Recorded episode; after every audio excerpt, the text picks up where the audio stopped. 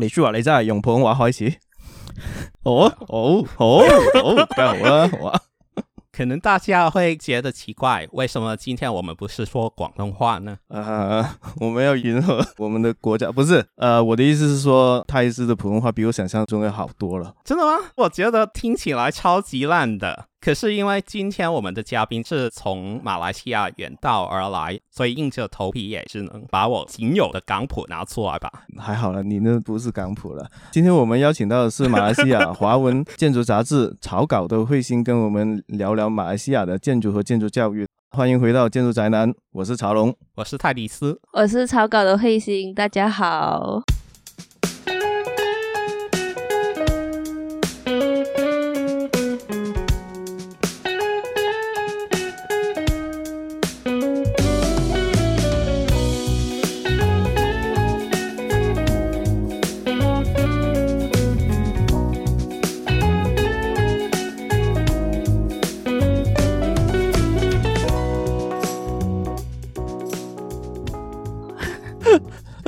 一下子就能听出来谁是说国语做母语的人。我可以讲一啲广东话，我哋都可以转翻 channel 嘅，甚至乎讲英文都得嘅。哦，英文啊，我都得。不过最开始应该先请慧心简单介绍一下自己吧。那我就还是用普通话跟大家自我介绍。我是草稿的慧心，主要在草稿是负责草稿的 podcast，叫草稿妈妈档。也有负责一些杂志的内容策划跟编辑，然后我自己本身是在北京清华大学念了两年的硕士，在北京工作了三年才回马来西亚的。然后在回马来西亚的时候，就准备了草稿这个杂志。其实一开始的时候，我们不是要只是做杂志而已的，我们是想说马来西亚就没有一个中文建筑媒体。因为我们那时候是想说，诶，好像是这个市场上是比较缺的。因为在马来西亚的话，英文的建筑媒体是还蛮多的。哦，在马来西亚的情况是，我们上课是用英文上的，可是我们私下生活的话，我们的对话全部都是在中文的，所以就有了草稿的诞生。那为什么会叫草稿呢？因为那时候大家就投票讲说要叫什么名字，然后我们就想说暂时放一个名字叫草稿，结果那个草稿就高票当选。然后我自己过后觉得草稿啊蛮特别的一个地方，是因为我们在做建筑的时候，我们会有很多的草稿，嗯、就是很多 draft，嗯嗯、很多时候大家看到的那个是我们成品，可是其实 draft 出来的那整个过程都是一个成品，所以我们就觉得说好吧，那我们就用这个名字去叫我们自己。因为你们也有做 podcast 嘛，那个妈妈档是什么意思？哦，是这样的，因为我们是想说取一个比较马来西亚的名字，然后妈妈档其实是马来西亚一路边摊的意思，也不是路边摊，就是比较马来西亚特色的印度穆斯林的店。然后我们都会叫妈妈店，他们很常把他们的空间延伸到路边，嗯嗯、所以我们就叫妈妈档。然后它是一个吹水的北风，就是比较接地气的一个地方，这样。马来那边的大排档的感觉啊，嗨嗨嗨。你说用英文讨论建筑在马来西亚是很多，你是说是杂志很多还是媒体很多？媒体好像我男朋友他自己本身就是有访问了很多马来西亚的建筑师，然后是叫 XYZ Podcast 帮他打一下广告，嗯、然后他就是去访问他们的一些理念等等之类的，全部都是在英文。所以杂志也有很多吗？除了 Podcast 以外？有一个叫 Future Out 哦，这个我们也知道。还有一个叫拉奈的，可是它是 Zine，就是很薄的一本的，比较大众能接受的一些 publication。那情况跟我跟泰斯搞这个建筑宅男有一点像。香港跟澳洲那肯定是有很多说英文的讨论建筑的，那香港杂志肯定不比澳洲那边多，中文的杂志是更加没有。但是两个人不能弄一个杂志嘛，所以你们草稿团队其实是有多少人？因为我们那时候是疫情的时候办这个杂志，然后一开始的时候就召集了差不多二十个人。哦，那很多诶。对，我们其实是自愿不自愿的，So 就是呀呀哦然后现在剩下多少呢？呃，不到十个。哦，那那还好，那还好，还有一半在。因为疫情，大家都比较得空，现在大家都回归工作了，所以我们就只剩下一些还有热忱的人。我们其实也是希望说到最后草稿是有盈利，可以养一个团队的。可是因为做杂志其实不太赚钱，然后我们是以卖杂志的盈利去分成，到最后可能大家也没有分到很多钱。可是我们每一期杂志都要用三四个月去筹划整个杂志的内容，那一期当主编的基本上都需要全职，所以我们是想说有没有什么一些比较佛系可以做杂志的方法？有吗？没有，还没有，我们还在找。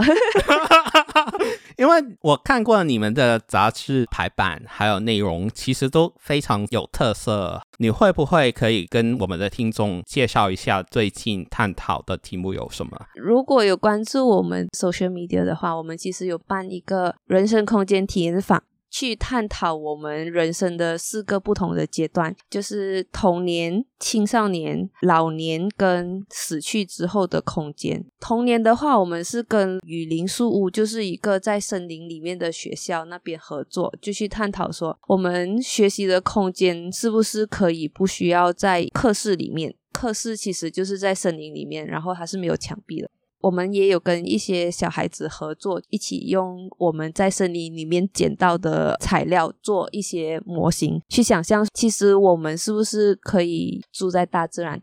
森林树屋的创办人，他其实是已经住在森林里面八年了。他租了一个森林，然后在这个森林里面建了树屋。然后有些树屋其实，在疫情的时候，因为没有人住，所以就倒塌了。所以它其实就是回归了森林。像我们建筑经常讲到的 sustainability，其实到最后就是回归大自然，就是最 sustainable 的方式。就会觉得说，哎，对环境比较关注的人，他们其实也不需要有建筑背景。去做这些事情，我就觉得还蛮有意思的。这是其中一个我们的活动，然后第二个活动是关于青年空间，然后第三个是其实是现在发生的，是关于老人的，去观察他们为什么他们会选在马来西亚被誉为最适合养老的城市。然后最后一场活动会是在下个月，合作的单位是一个殡葬行业的集团。然后呢，这四场活动就会打包起来做成一本杂志。哦，我刚刚就想问这个，刚刚你没有提到说这个杂志是多久出一期？三四个月出一期。我们其实是这样的，呃，我们创办人那时候是想说要以众筹的方式拿到我们第一期的打印费，就是说第一年我们就有会员制，是有四期杂志。哇，结果做完第一期的时候，我觉得我们做不了，就是 三四个月做一期真是太累了，因为我们一期大概两百到两百五十页，那很多哎、欸。然后是一本书了，不是杂志。对啊，然后过后我们就讲说要不要换一个名叫什么杂志书，然后我就觉得算了，大家都觉得我们在做杂志，你们还要叫自己做草稿，两百多页的草稿。对，两百多页的草稿，然后那时候一开始的时候没有讲要做多少页，结果不知道是不是因为都是建筑师，就是越做越多，越做越多，就觉得哎，好像全部都可以加进来，然后最后就变两百页了。嗯嗯嗯，本来是规划四期，那现在是第几期了？做完第四期之后，我们就说我们不要再三个月做一期了，我们就想说半年做一期。可是你们觉得草稿跟其他华文的建筑杂志最大的分别是什么呢？我觉得其他建筑杂志可能你会看到很多平面图啊、剖面图啊、技术图纸的图，可是，在草稿里面是完全看不到，也不是说看不到，很少有那个 isometric 三 D 的那个图，嗯、可是是很少有建筑图纸，因为我们那时候一开始的时候就很清楚的知道我们的 target audience 不是建筑师。因为建筑图纸你可以看外国的嘛，你干嘛就看我们画的图？所以我们是想说去教育大众关于建筑美学这件事情。然后在马来西亚的一个情况是，大众对建筑师在做什么其实是很模糊的，会把我们跟 ID 的人，就是室内设计的人归类同一类。觉得说设计这个东西是不需要付费的。所以他们都直接找 contractor 解决这些问题就可以了。可是其实整个大众对建筑美学的观念没有提升的话，这样我们建筑师就很难收一个比较可观的 设计费。最后我们做杂志还是一些目的，就是希望说马来西亚的建筑师可以被 appreciate。这种观念其实应该在有华人的地方都差不多。那除了这些 workshop 啊，杂志啊，podcast 以外，你们团体有没有尝试其他的方面去推广建筑这回事？我们八月的时候就拿到一个马来西亚纪录片的 grant，嗯，然后我们就拍了一个纪录片。然后我们自己本身是觉得应该往这一个方向走，就是拍纪录片。它可能有一点像一条的那种纪录片，因为一条的纪录片，我们经常就觉得说他们拍的很好，他们不是拍建筑，他们拍人文。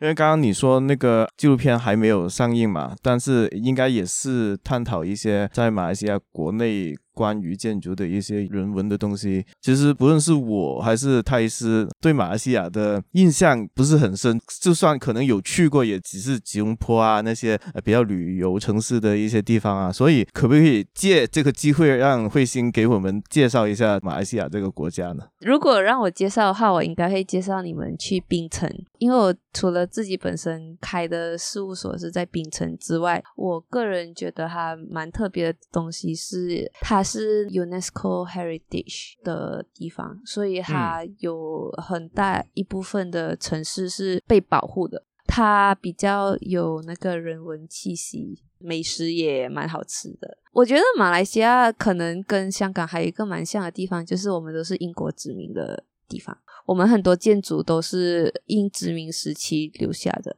尤其是在槟城。可能吉隆坡你要再去找一下，因为吉隆坡现在都呃蛮多高楼大厦。我听说马来西亚有很多不同的种族，其实具体来说是有哪些呢？马来西亚主要的种族是马来人，然后好像我的话我就是华人。然后我们还有另外一个是印度人，其实还有土著。马来西亚有东马和西马，主要分布在东马的是土族，西马也是有，只是在城市的种族主要是马来人、印度人和华人。整个马来西亚华人的人口是大概人口的百分之二十几，接近三十。印度人会比较少，差不多百分之十。华人跟印度人是那时候英殖民时期的时候过来马来西亚的，所以长期的一个政治现象就是经常会有一些种族课题的讨论。嗯，呃，因为他们就讲说，我们华人和印度人都已经在马来西亚三四代了，为什么我们还是二等公民之类这样的讨论？可是其实。讲真，在日常生活，我们还是生活的蛮融洽的。就是有有包有族同胞的时候，我们就会说英文或者马来文，因为我们不想他们觉得我们有讲一些悄悄话之类这样的东西。嗯嗯，大家都可以了解彼此在讲什么东西。所以平常生活里经常要均 channel，呃，混杂的时候呢？还好，有一个现象我觉得还蛮有意思的，因为我我们就是这样长大，就是从小就混着讲很多语言长大。我在吉隆坡工作的时候，我的工作室就刚好来了一个台湾的同事，然后那个台湾的同事他就去 attend one of the meeting。在那个 meeting 上，那个 contractor 是说粤语的，他不会说中文，所以我的那个台湾朋友就听得比较吃力。啊、然后他也有 attend 过一个 meeting，是那种我们一句话里面有中文、英文、马来文、广东话跟闽南话，嗯嗯嗯，嗯嗯，所以他就只听得懂百分之二十的对话，他就会比较错乱。这个情况是普遍的吗？在马来西亚，我我想应该是，特别是华人就会华语跟闽南语嘛。呃、印度人跟马来人应该不会华语。看他在哪里成长，我还是有遇过印度人讲闽南语讲的很溜，比我讲的还溜。哦，原来有这种情况的。啊，后期印度印度人也是粤语讲的很好。呃，对对对对对，他们也是可能两三代都在这边上学。啊、但是我刚刚听到你说那个政治上还是可能有说什么印度人、华人是二等公民，这个具体的情况是怎么样的？我不清楚你们知不知道，印尼就是印度尼西亚，嗯，他们的华人是不会说华语的。可是因为在马来西亚，我忘记第几年，我们就推行了，我们是有权利学我们的母语的。所以我们华人还会说华语，然后方言是因为我们家里是讲方言的，嗯、好像我自己本身是闽南福建人，所以我们家里是讲福建话。为什么会一直讨论这个话题？是因为他们经常会讲说，不要让华小继续扩大，华小就是华文小学，或者是印度人的是淡米尔小学。之类这样的东西，然后他们其实是有季节性的，就是我们每次要选举的时候的前一年，讨论的特别的热烈。嗯嗯。然后好像最近有一个，他们讨论要不要学爪哇文 Jawi。其实我觉得学是好的，因为你学多一个语言，你就多知道一个东西嘛。他们就会在国会的时候讨论这种话题，然后我觉得，哎。挺没有必要的，他们应该把那个重心放在推行政策啊。我觉得这可能在每个国家，他们都有一些 politician，呀呀，politician 嘛。对对，因为我觉得吵不完的啦，都是政治去分化我们种族之间。我个人是觉得是他们在搞鬼。你你你确定可以这样说就可以了？呃，我没有讲哪一个政治人物，所以我觉得应该是。可是这几年是有在推行一些蛮好的政策啊，所以我觉得还是民主上往更好的方向前进了。可是很多国家其实读建筑成绩都要非常不好，马来西亚的情况也是这样吗？还好诶，我觉得我个人觉得还好。因为马来西亚有政府大学，就是公立的，然后也有私立的。考的比较不好的，就可以选择去私立的。可是因为我自己本身是读政府大学的，我没有感受到成绩要非常的好。我我成绩其实还好，中上。嗯嗯嗯，我、这样可能有一点有一点凡尔赛。对，呃，对，可是你要去政府大学的话，都是成绩要很好。政府的大学跟私立大学的区别是在学费还是学费？差多少？差很多。我想一下，我读一个学期学费是一千多马币。我那个时候十年前，私立的话可能要一万多，差差不多十倍。差还蛮多的，可是你可以借我们马来西亚有一个学生贷款，就是出来的时候就要还那个贷款。就大学来说，无论是公立的还是私立的，建筑算不算是一个受欢迎的科目呢？在马来西亚，我要想一下，我的，嗯，我看应该，嗯。我觉得，我觉得，嗯，不算欢迎吧。我马来西亚很长就是读医学，那成绩要最好的那些才能读医学吧？应该可能因为我班上都是、呃、比较好的那些，比较好的学生，嗯嗯嗯，比较好的学生。然后我班上差不多多过一半的人都都学医的，学医或者是药剂师，或者是对。啊，那我们知道慧心是是什么地方来的了？没有，我只是小地方来的。那我们问另外一个问题，比较有名的念建筑的大学在马来西亚有哪几所呢？我当然是要讲马大是最好的，嗯，毕竟马大毕业，然后私立学校其实还有蛮好的。我那时候听过一个蛮有趣的分析，是为什么他们的课程学校那么好，是因为他们要吸引更多的人去报名他们的课。我个人认为私立大学的课程是比政府大学的课程好玩。好玩，好玩，就是他们的设计课会比较有趣。因为公立大学的话，政府的大学他们就是要训练一般可以为马来西亚服务的建筑师。规范啊，什么东西都要比较正统，比较可以上得了台面，这样比较像职业训练这样子。嗯，对对对。可是因为能进到政府大学的学生都是比较好的学生，所以也比较容易去跟我们的学长姐学到一些比较有趣的设计的理念等等之类的。所以我个人是觉得说，政府大学是那个环境好，然后私立大学是课程好。私立大学的话，我只能以我接触过的私立大学去做一个评估。我自己本身是有去过 UCSI 跟 MIA Malaysian Institute of Art，就有去拼图。然后他们的课程比较有意思的是，那个 UCSI 我去拼图的是 Semester One，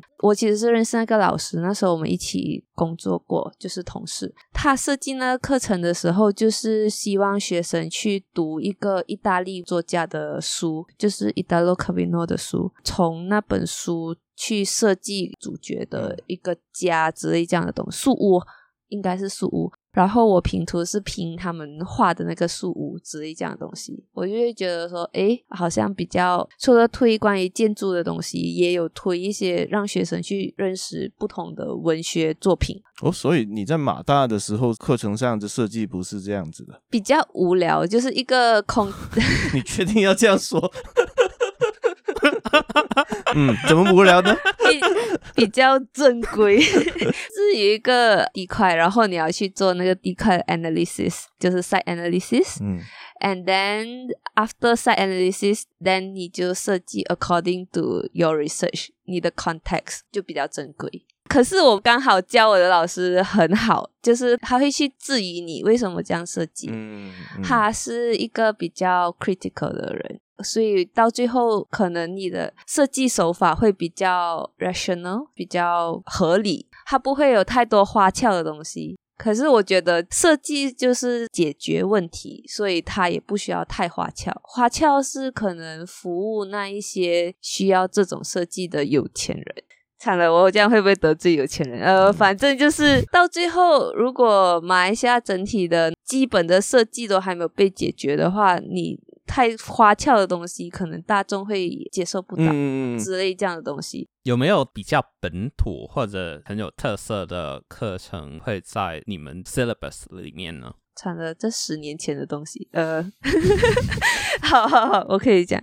我大二的时候，我们就去了马来西亚东海岸的一个小镇，然后我们是设计就是 boat makers habitat。造船的人的一个住宅区之类的，因为那一个地方是东马那边造船的一个小岛，然后它造船的技术其实有慢慢的消失中。我们的设计课是设计他们的小聚落，这样，因为你不可能。设计一个很花俏的东西，要有一个比较在地的设计啊，比较跟地区相关的一些设计，用他们造船的一些技术融入在我们的设计里面。无论是我的其他的建筑的同学，还是他也是在澳洲也遇到过很多来自马来西亚的同学去外国读书。慧心也介绍自己是去了北京清华念研究生嘛，所以是不是很多同学都会选择出国升学呢？如果可以的话，我们都会选择出国。嗯，为什么呢？因为在马来西亚的话，那你接触的同学全部都是马来西亚人，所以你不会有一些别的视角去看设计课。我是去了清华之后才发现，呃，原来每个国家都有一个设计 philosophy，它的原理在后面。然后那时候我就会发现说，哎，原来马来西亚的人在想设计的时候是一个很 straightforward 的方式。straightforward 很好啊，我觉得 解决问题，我们是就是要解决问题的。可是你在看了欧洲其他国家的，你会发现，哎，他们很厉害，去用一些概念去包装他们的设计。嗯、吹水咯啊，嗨嗨。但还有我，可是我觉得是需要去有这个吹水的成分，因为好像我们可能在一些建筑理论上是比较弱的，可能我们现在马来西亚还不需要太厉害的那种吹水的概念啊，还是什么东西。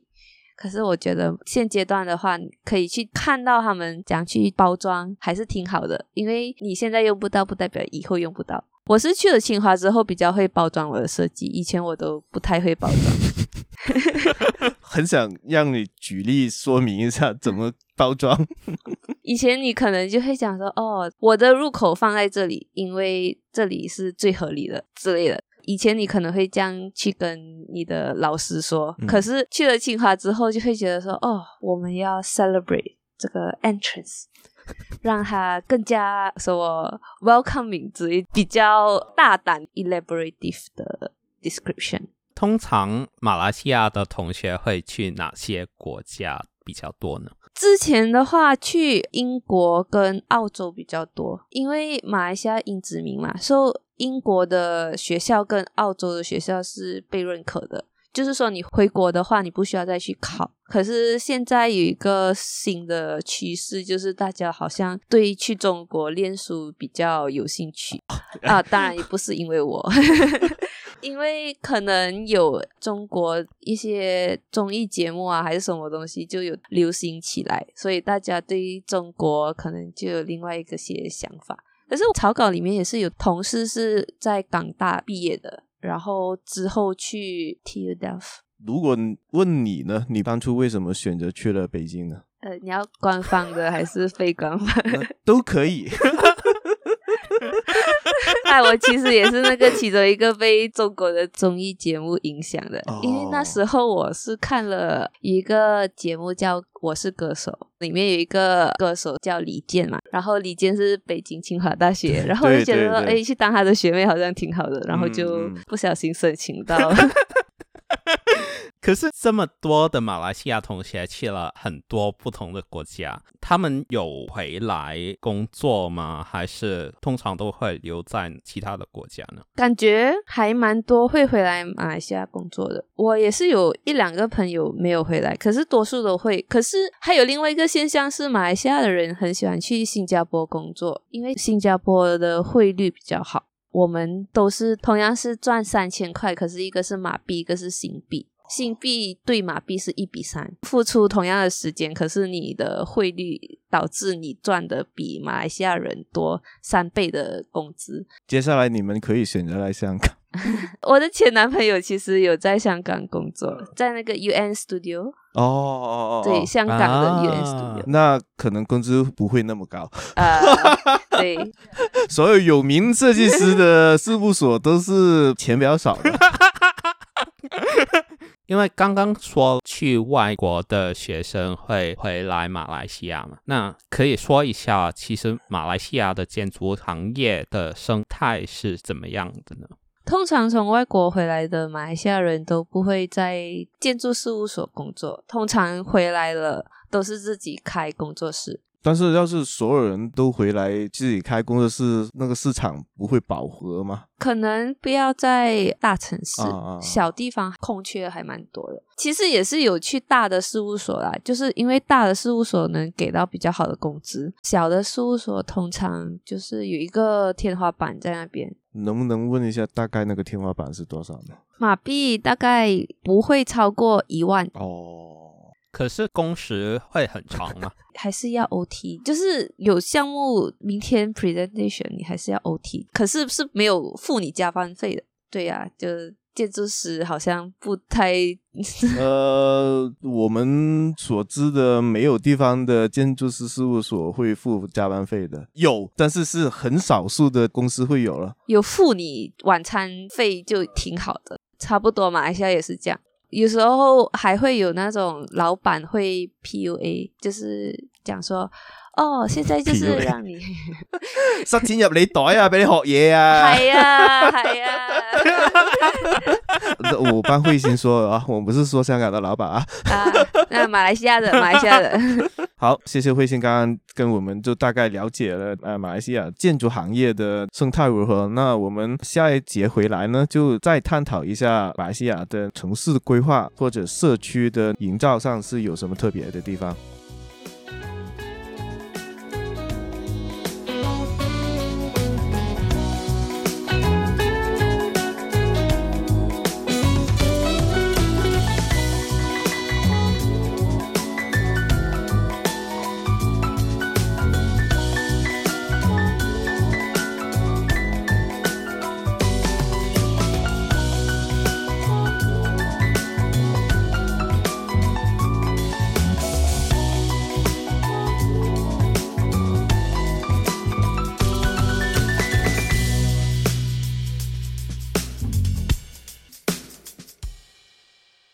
第二节回来，香港普遍的人其实对于马来西亚的建筑可能认识真的不是很多，所以不知道你可不可以介绍几个我们应该要认识的马来西亚建筑师吗？我可以推荐两个建筑师，一个是我的启蒙建筑师啊，就是他那时候是我大二的时候带我的一个建筑师，他是那个跟我讲说，哦，建筑设计是要解决问题的那个建筑师，是叫 Kevin McLeod，他本身是 MIT 毕业的，去美国读书回来。他就非常坚持说，我们做的每个设计是要以解决日常的问题为主，而不是去做一些花俏的东西。因为在马来西亚，我们是热带国家嘛，它是那个设计有一个叫 PJ Trade Center，是用很 brutalist 的设计手法去设计一个 high rise。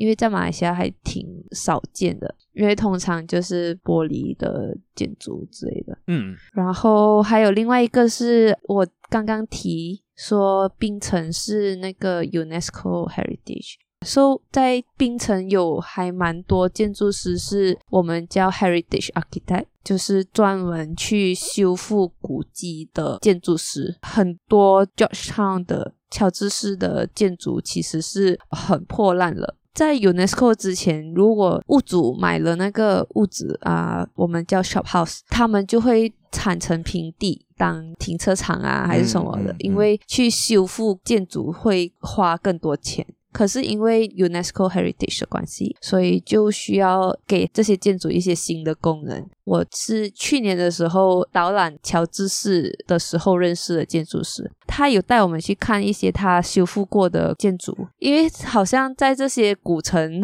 只能变成酒店哦。他还有一个是变回住宅，他是黄木锦建筑师。我觉得我还蛮崇拜、佩服他，因为整个修复过程，你要去非常了解当地的文化，你才可以去做这些修复。因为你只是把它建得很像，它会没有那个灵魂。所以他在讲解他修复的这些工程的时候，他的一些修复的手法，我觉得是需要更好的记录下来，因为他还蛮老的。但是王木槿老师这种修复，他注重的是那个 technique 上的修复，还是设计上的还原那种感觉？都有，因为他有一个是修复古庙，马来西亚的庙其实是有分派系的，有一些是福建的，福建的那个元素跟广东的元素又不一样。然后因为刚好黄木槿建筑师是从台湾毕业回去的，所以他。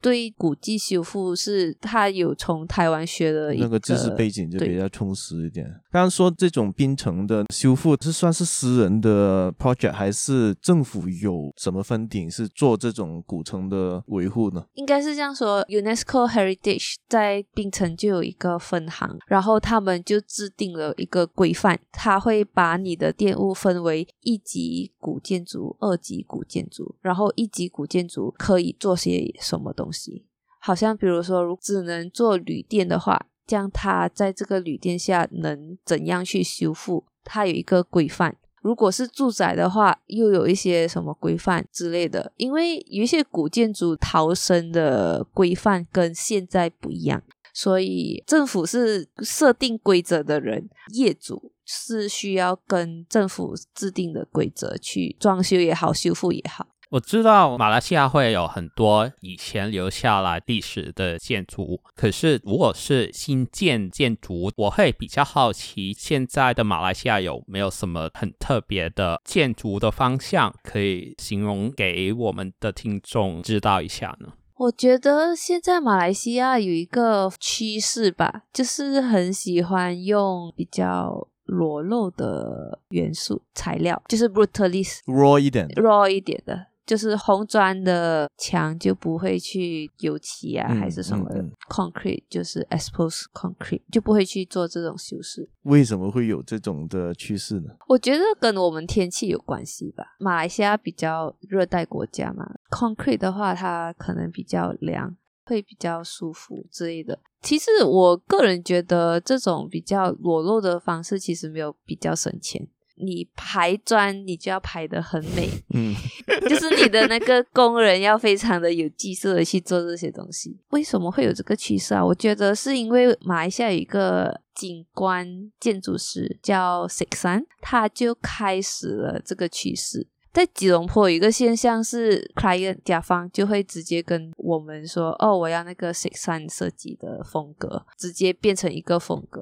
我其实不太喜欢这个现象，不是说我不喜欢那个 Six 三我其实 Six 三算是有影响我之前事务所的老板，也不是影响，算是从那一边出来的，所以那一群设计师就是会变成是一个风格。可是有其他人在尝试其他的路径吗？因为通常每一个国家都会有一些 cluster，一些人在尝试这些东西，另一些人在尝试另一些东西。可能在回到大学教的时候，就出现更多 explore 这些题目的人。可是有其他看得见的方向吗？如果以马大训练。我们的方式去研究出一个方向的话，我可能会觉得说，它其实是 fall under 一个 category 叫 critical regionalism，批判性地域主义，就是说你设计的东西必须是非常适合这个地方的设计，就是说你不可能去把一个玻璃盒子放在马来西亚，因为会很热。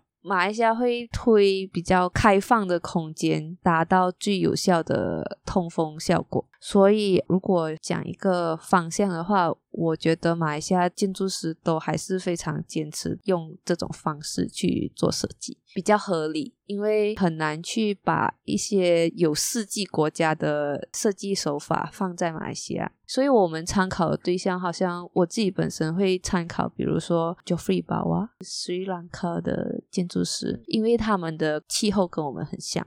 刚慧心说的那个批判性地域主义，就是 critical regionalism 这个词，在我们的节目里面应该是第一次出现，也是非常学术性的一个词。但是我想问的是，在马来西亚的建筑师们工作的方式都类似这种，很注意在地的联系，达至一个合理的程度嘛？但是因为你有去清华，也有跟不同国家的同学有交流过，你觉得这种方式是不是需要改变呢？还是说是适合的？我觉得是适合的吧，因为不同的地方就有一个属于他自己本身的设计，就是什么东西都是先从 context 开始做的设计。可是其实我觉得在马来西亚，可能到最后建筑师会被资本限制。就是、嗯、到哪都是这样子啊，cut cost，对呀、啊，所以我们是这样被训练。可是到最后会不会学以致用，就是有很多因素影响你的设计。顺着刚刚我们问的那个问题，就是说，那你是觉得一个国家来说，或者一个地方来说，在建筑上是需要一个 identity 的吗？当然，一个国家有它自己本身的 identity 是非常重要的。这样，它就是可以从看你的建筑就知道那个建筑是从哪一个国家。可是，我觉得在新建起来的建筑很难去有自己的一个特色，因为到最后我们是被现代主义影响还蛮深的，大家都会长得差不多一样。到最后是希望说那个建筑它该是放在哪里都适合的。我个人是觉得说应该要有它自己的特色，可是那个特色不会在城市里面找到，而是在乡下的地方找得到。如果你去过吉隆坡，我就觉得吉隆坡的城市跟其他的城市可能它的 skyline 有一些不一样，嗯、可是其他的高楼大厦都长得差不多。刚刚我们在说 critical regionalism 的时候，我在想，因为马来西亚其实挺大的。也有不同城市的面貌，是不是说其实不同城市也有不同他们的 regional 的 quality？嗯。我觉得，如果说马来西亚的城市好像留下的比较多的那个建筑形式是英国那个时候留下的，我们的 shop house 的 typology 是会限制在六米宽，它会因为不同的年代 facade 就会长得不一样。这种 typology 其实是在马来西亚多数的城市都看得到，那个是一个 typology。还有另外一个 typology 是马来屋 （Malay House）。Malay House 主要是在比较乡下的地方，算是有点像部落的形式存在着。然后每一个州属的 Malay House 有它自己的样子。可是普遍上来说，它有几个特色，就是 Malay House 它多数都是高脚屋，因为以前公共设施还没有建得很完善，所以那些排水系统什么东西都没有那么好。高脚屋是为了防止洪水，就是淹水而存在的。然后因为以前比较容易找到的材料是木，所以马来屋主要都是木屋。然后因为马来西亚也很常下雨。所以我们都不会有什么平屋顶，都是尖屋顶，比较好排水什么的，窗口比较大，然后就通风比较好。马来屋差不多都是这样设计，通常旅客是很难去到马来屋的，因为都是在村落，不是在城市。要穿过乡下的那种马路旁边才会看到的马来屋，变成马来西亚最有特色的那种传统的东西，反而不是现代马来西亚人的共同回忆，可以这样说吗？不是城市人的共同回忆，因为还蛮多小地方长大的人都会往雪隆区，就是吉隆坡那一边工作，所以我们的共同回忆都是在乡下长大这样。如果要放在香港的 context 的话，可能有一点像外裙，嗯嗯嗯，就是它不是在市中心可以看到的东西。啊，因为这个马来屋其实是马来人传统的形式吧。可能印度人也有自己的那种建筑形式，那华人呢？这可能会有一点马来西亚历史。二战时期的时候，共产党其实就有在马来西亚要开始盛行这样。然后那个时候，英国人他就把华人圈在一个部落，就叫新村。我前面讲的为什么种族会分化，其中一个原因是因为这样，说、我们这些新村的物质其实都长得还蛮像的。那个算是华人自己本身建筑的 style，它有一点融合马来人 Malay House 的一个形式，因为华人都被圈起来了嘛，所以想说互相帮忙什么的，所以我们那个新村里面是没有篱笆的。就不会讲说哦，这个区域是我的家，流动性都是还蛮什么的，所以那一个可以算是一个属于马来西亚华人的共同回忆。这样，可是那个时候是因为是二战啊，都是我父辈他们爸爸妈妈他们那个年代的生活方式，我们都已经住在比较 suburb，我们叫地下屋，就是独栋这样，有点像 Australia 他们那边。嗯别墅形式也没有到别墅排屋，我们叫排屋。Yeah. 可是有这么多不同的传统建筑形式，其实马来西亚建筑师有尝试去重新演绎，或者是在那个 typology 上做一些变化吗？好像都是两个极端诶，就是很 contemporary 的，就很 contemporary。然后因为你要 respect to the context，所以就会建的跟之前的不会差太多。新的形式，我跟我的 partner 其实有讨论，就是怎样去融合 Malay House 空间上的功能和我们排屋那种模式。因为 Malay House 他们其实还有一个非常核心的设计，是他们有一个叫 Rumah Ibu，算是我们的客厅这样一个东西。他们很注重公共空间，可是排屋的话其实是不太有公共空间，客厅变成用墙围起来。这样如果说结合的话，是不是可以把它变得更开放之类这样的东西？是有讨论去聊会不会有新的形式。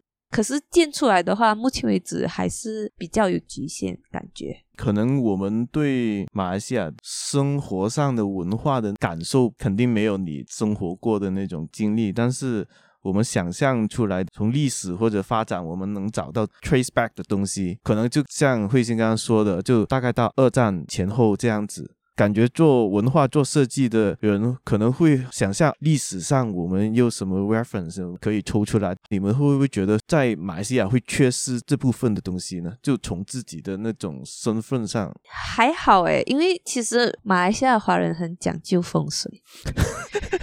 嗯，有时候我们身为设计师就是很怕遇到风水师。你先设计了之后，风水师才进来的话，这样那个 layout 上可能就会要大改。嗯嗯。嗯，如果说一开始就 engage 一个风水师的话，这样我觉得还好，因为你从一开始就知道哪里要放哪里。反而我觉得有一些他们太过刻意去仿的。东西会变得说，它会失去啊，它原本的一个文化之类的。好像有些庙还是会讲说，哦，我要那个唐朝的感觉。可是建的人或者是他们 reference 的那些人，他们不是，比如说中国资深研究古建筑的人去做，所以就觉得太过刻意。这种太过刻意的东西，对于我们建筑师会比较批判。可是对于大众来说，可能他们比较能接受，因为他们就会觉得说：“哦，OK，唐朝，因为他们有一个词可以去标签那一个建筑，所以他们会觉得说是 OK。”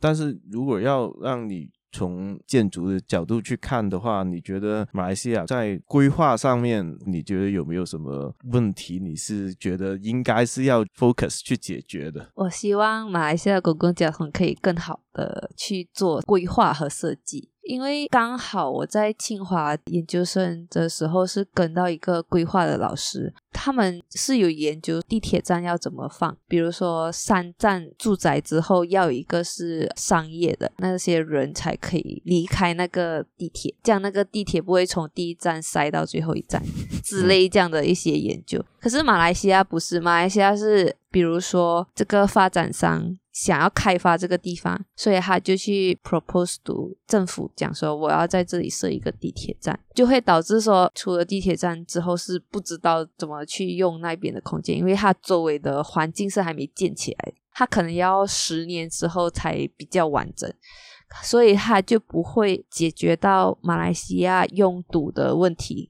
而且我们在吉隆坡开车是方便过搭地铁的，一直在建高速公路，就会有更多车在这个城市使用。可是为什么那么塞，大家还觉得要用汽车呢？因为啊、呃，公共交通的 last mile 就是最后的那一个里程是很不好的。嗯，所以大家都会选择开车。一个家庭里面，可能每一个人都有一辆车。好像我自己本身，我家就是有我妈妈，然后两个弟弟，我们每个人都开一辆车。哦，所以你的意思是，除了吉隆坡以外，整个马来西亚大部分的民众都是觉得以车为 commuting 的工具为生活的规划的。对，而且那时候我其实想考摩托执照，然后我家里的人就讲说开摩托不好，危险。没有，他其实说女生开摩托很危险，他就让我两个弟弟开啊、呃、去考，可是我不能考，所以我现在就觉得说，嗯，这几年我要去考，因为我觉得摩托还是挺方便的。摩托啊，对，塞车起来应该是挺方便的，或者是去一些比较小的地方，好像比如说，如果去印尼的话，在巴黎他们讲开摩托比较方便，就是你有那个执照，至少你有多一个选择。槟城其实还蛮多人开摩托的，因为槟城的路比较窄，开摩托也比较方便。建筑师看到这样的问题，你觉得我们有方法去改善吗？可能就鼓励大家多搭公共交通吧，好像有点难呢。建筑师主要还是设计一个建筑，如果整体的城市规划，政府没有做一些比较大的规划方案去解决问题的话，在马来西亚建筑师真的好像比较困难。可是，在社区的 walkability 上面，有没有一些 urban design 的东西是你看到有在做的呢？没有诶、欸，我反而觉得香港的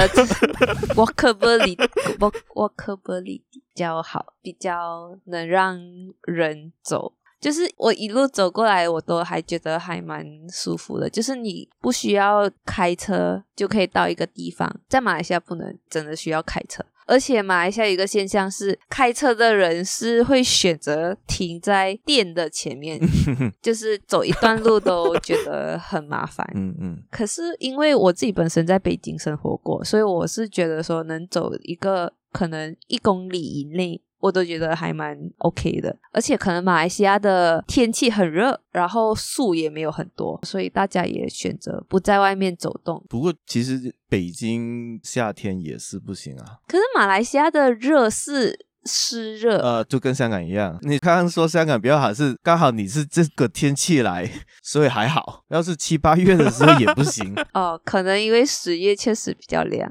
不过倒过来说，我刚刚是想问的是，刚刚说的是有发现整个马来西亚可能有不同的问题，但是好像要解决都是要靠政府为主。就是说，专业团体上，建筑师来说啊，规划师来说，我想肯定有些会比较浪漫一点，是想改善什么什么，不会有那些 F K 的东西嘛。小地方的那个地方创生可能有，可是因为通常这些开始地方创生的人都不是设计师或者建筑师。所以可能做的比较是内容上的创生。如果以香港来说，一个社区或者是十八区的这种区里面有什么新的建设啊，有一定程度要通知那些附近的居民啊，或者是要搞一些什么 public consultation 的东西，单向也好，双向也好，让大家知道哦，我会收集一些意见，怎么怎么怎么，这些东西在马来西亚有没有呢？好像比较少诶。大家都好像各自过各自的生活。那如果今天你住的社区突然政府说，哦，我这边要建一个垃圾收集场，那大家肯定是不喜欢的啊，那会怎么反应呢？是有一些示威之类这样的东西是有，可是是可能要很大件事，已经 危害到生命危险了，才会去做这方面的反抗。但是这种反抗是多数有效还是？可能五十五十，以前可能比较没有效，可是。是这几年会比较有效。转变是因为我们民族上的转变吧？哦、因为之前我鼓掌。因为之前马来西亚一直都是一个党执政了六十年，才我们这几年比较多政党轮替。因为政党轮替的关系，就会导致大家开始会想多做点事来争取大家的支持嘛。对对，嗯嗯嗯嗯嗯。因为刚刚你也有说过，在小地方其实也有很多社区创新的东西，有什么比较有趣的例子可以介绍一下呢？去年的时候，我们就刚好跟一个地方组织合作，然后那个地方组织是叫看见十八丁，这个地方它是在霹雳的一个渔村。除了是渔村之外，它也是一个被红树林包围的一个渔村。他们那边是有产炭的，他们的炭的木是红树林的木，因为是红木的关系，它的品质比较好，所以这些炭其实是有出口到日本，会变成牙膏啊，还是一些什么空气净化剂之类这样的东西。可是经营这些炭窑啊，或者是渔业的人，都是六七十岁的长辈。他们有孩子去接手，可是还是会有一些瓶颈，因为可能需求量没有那么多。所以他们怎样去做这方面的转型？是不是可以通过旅游业去做这方面的东西？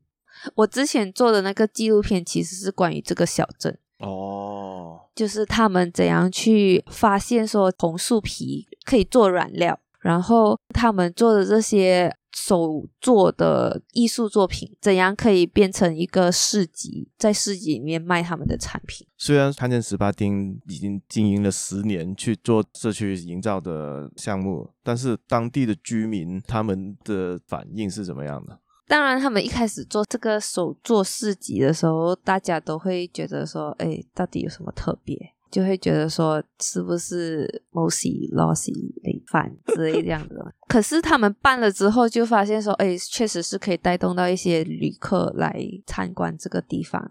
有旅客的话，就是说餐饮业也可以带动到一些经济之类的。旅客是国内的旅客，其他城市的旅客，就是有些确实会从吉隆坡开车去，从吉隆坡开车去差不多要三个小时，所以就会有带动这方面的人潮。所以他们明天的时候也会办第二场。因为可能也是在实验吧，你一个行业太久了，然后也需要一些新的想法去改变当地的一个生态。刚刚你说的改变，我想应该是最近这两三年才开始有吧。差不多这五年之前的五年，他们为什么会开始做这个项目呢？因为马来西亚选举是每五年一次嘛，十年前的时候就有一个州议员当选了，哦、其实是州议员开始 这个东西的，哦、okay, okay, okay. 可是他只做了一届。可是这个地方创生的推动，它不应该因为一个周议员而停止。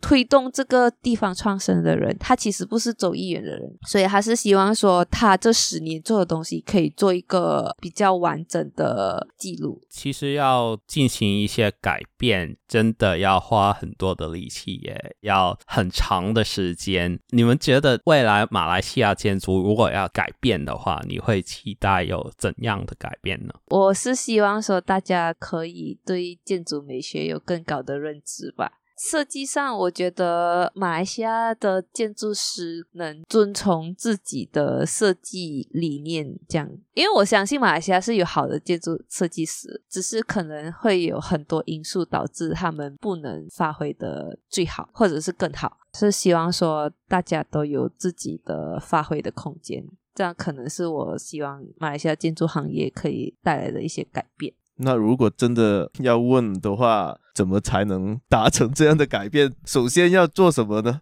可能整体的 GDP 提高先，提高了过后，可能对于建筑美学有一定的认知。然后怎样可以有对于建筑美学有一定的认知？当然，可能就是可以从草稿。嗯嗯，哎，有点硬。我们这边就是卖硬的。其实讲真，那时候我们一般为什么会开始做草稿的原因，是因为我们觉得说做草稿可以让大家对建筑美学有更好的认知，所以我们才会做草稿。那顺着这里，可以有个机会让你们去宣传一下你们的杂志。因为我们还没有发行我们第五期杂志嘛，所以我就推我们第三、第四期的杂志。我们第三、第四期的杂志是写关于二十五岁到三十五岁的青年会遇到的一些什么问题，要去想说要租房还是买房啊，或者是要不要追逐我们的梦想啊，自由重不重要啊，等等之类这样的东西。然后第三期是把这些问题 list out，可是我们不是写，我们可能还有很多 graphic 做这方面的诠释。然后第四期呢，就是提供一些市面上已经有的案例，所以第三、第四期是一个呼应的状况。那时候筹备第三、第四期的时候，我们的总编其实是想说，他是可以以一个电影的方式去写的。所以它有一个主轴线，有三个主角去串联整个故事，这样可能你在看的时候有一点跳。然后我自己本身看第三期的时候，有一个让我非常抓狂的事情，就是它是没有页数的。所以你很难 reference，就是你很难去跟还没有看过这本书的人讲。是故意的吧？是故意的。可是我觉得这个东西我还是不能。我觉得看一本书还是要有页数。可是可能他是特地去营造说，你去看电影的时候，你不会有、那个、知道是到哪到哪这样子。可是呃，我看完第三期，我们就反馈给我的主编讲说，我需要有页数这样。所以第四期的时候是有页数的。我觉得算是一个很实验性的东西，因为。到最后，我也觉得草稿跟其他建筑媒体不同的地方是在于，我们还蛮敢去做实验的。所以只有实体书，还是有网上可以？我们还没有研究到网上可以，就是怎么把这个东西放上网付费之类的。如果要买的话，可以在哪里买呢？我们的官网可以下单。我们其实有一些香港的读者。那你们的官网是 mydraft.com，m y d r a f dot com。这里刚好最后要收尾，就问维这个问题。我曾经有一段时间，我 drop note 的时候是把你们写成 draft，啊，d r a f t，但是后来发现不对，你们的 logo 里面就是 d r a f，然后一点，这个是有什么特别的设计意思在里面吗？没有，因为马来文是 draft 没有 t 的哦，所以它是马来文，它不是英文。那马来文的这个词是什么意思？一样，因为其实马来文很多都是借鉴英文的词。哦只是没有 T。解开这个千年难题。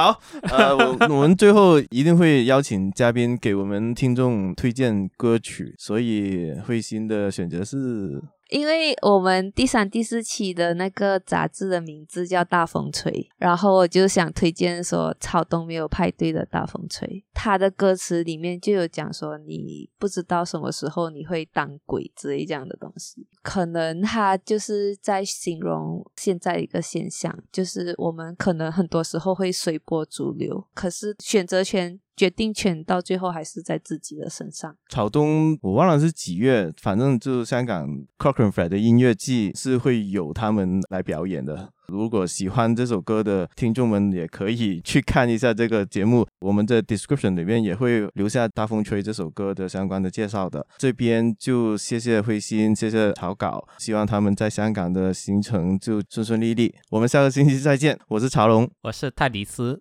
我是慧心，我们是建筑宅男，拜拜，拜拜。